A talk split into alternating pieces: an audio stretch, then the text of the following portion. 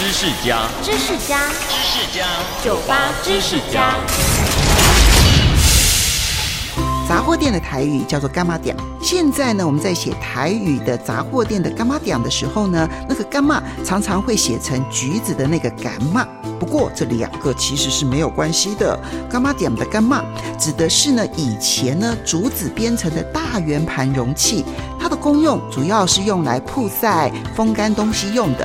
而早期的杂货店呢，都会用这种干嘛来分装咸鱼、小鱼干、虾米，还有鱼脯这些东西，所以呢，就会称为干妈店。那当然，比起现在的便利商店，以前乡下的干妈店杂货店呢，除了卖东西，也是左邻右舍彼此联系感情、讲八卦的地方。有时候呢，还可以先赊账，等晚一些或者到月底的时候呢，再一次的结算，充满了浓浓的人情味哦。